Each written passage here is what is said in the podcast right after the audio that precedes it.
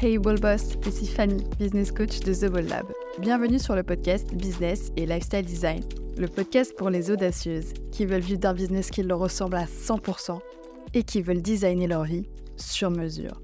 Paris au décollage What is up, boss J'espère que tu vas bien. Bienvenue dans un nouvel épisode du podcast Business et Lifestyle Design. Ce mois-ci, on revoit les bases. Euh, je réenregistre certains des épisodes que j'avais fait sur les peurs et sur le mindset pour t'aider à vraiment faire décoller ton business parce que le mindset, c'est une des choses les plus importantes quand tu lances ton business ou quand tu veux le faire décoller. Ton business pourra jamais décoller plus que ce que ton mindset est développé. Donc c'est quelque chose de super, super important à vraiment travailler. Quand on est entrepreneur, c'est autant important que ta stratégie marketing, que ton business model, que ton branding, etc. Petite définition, qu'est-ce que le mindset? Si c'est quelque chose qui, avec lequel tu n'es pas familier, le mindset, c'est simplement, ça veut dire état d'esprit en français. Et donc c'est l'état d'esprit que tu dois avoir pour réussir, pour évoluer, pour grandir et pour avoir le succès que tu as envie d'avoir dans ton business. Donc c'est vraiment une partie essentielle de ta réussite. La bonne nouvelle, c'est que comme on peut créer une stratégie marketing ou un business plan ou tout ce que tu veux dans ton business, on peut aussi développer cet état d'esprit. Donc c'est pas parce que tu l'as pas aujourd'hui que tu l'auras jamais.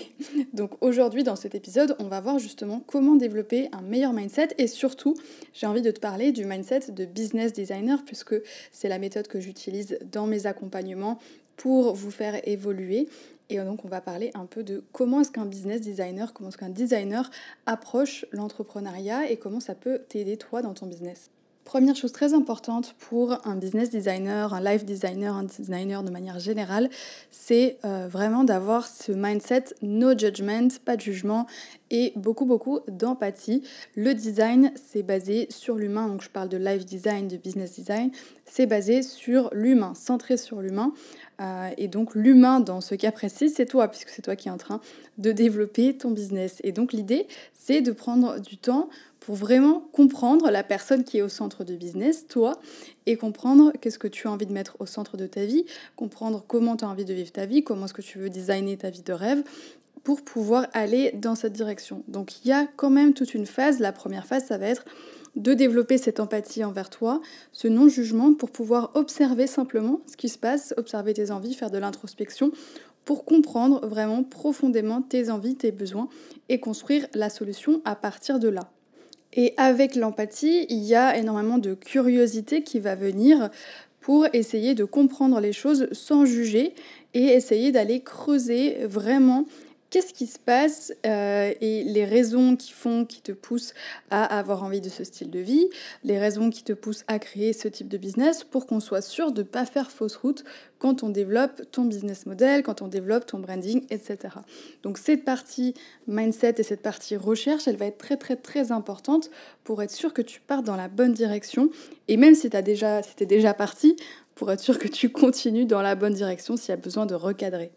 Donc l'idée, c'est d'essayer d'avoir le plus possible le mindset d'un petit enfant qui découvre les choses pour la première fois et qui va pas juger, juste qui va constater et qui à partir de là va pouvoir réfléchir, apprendre de nouvelles choses et innover. Autre point important du mindset et du mindset de business designer, c'est la co-création. C'est cette idée d'essayer d'être le moins seul possible dans un bureau à essayer de trouver une solution, de se débrouiller tant bien que mal, mais plutôt d'être à la recherche de co-créer avec nos clients, co-créer avec un coach, co-créer avec des amis, co-créer avec d'autres personnes, parce qu'on va avoir différents points de vue, différents backgrounds, différentes formations, différentes manières de penser. Et plus tu arrives à avoir de la diversité autour de toi, plus tu vas avoir des solutions des stratégies qui vont être diverses. Et ça, quand on essaye d'innover et de se créer une vie sur mesure et un business sur mesure, bah, ça va être super important parce que tant que tu as qu'un seul point de vue, tu auras l'impression que c'est la seule manière de faire.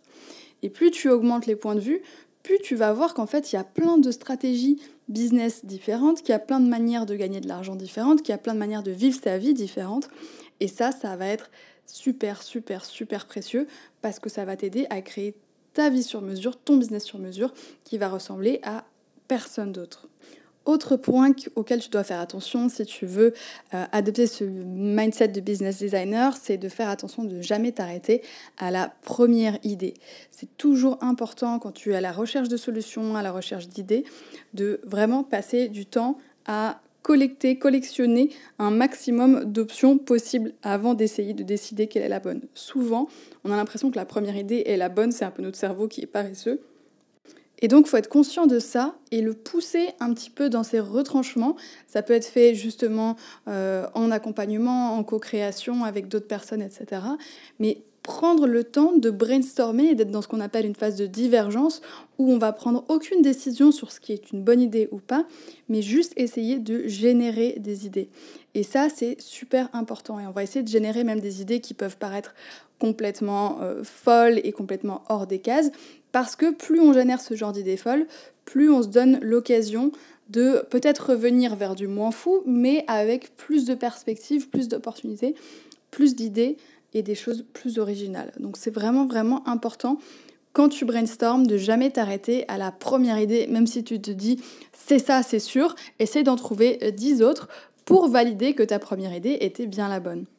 Et dernière chose qu'un business designer va faire et que du coup si tu essaies d'adopter le, mindset de business designer, c'est d'avoir toujours un biais vers l'action, d'être orienté action. C'est très très important de ne pas passer des heures à réfléchir dans ton coin et à créer des business plans de 50 pages avant de tester les choses.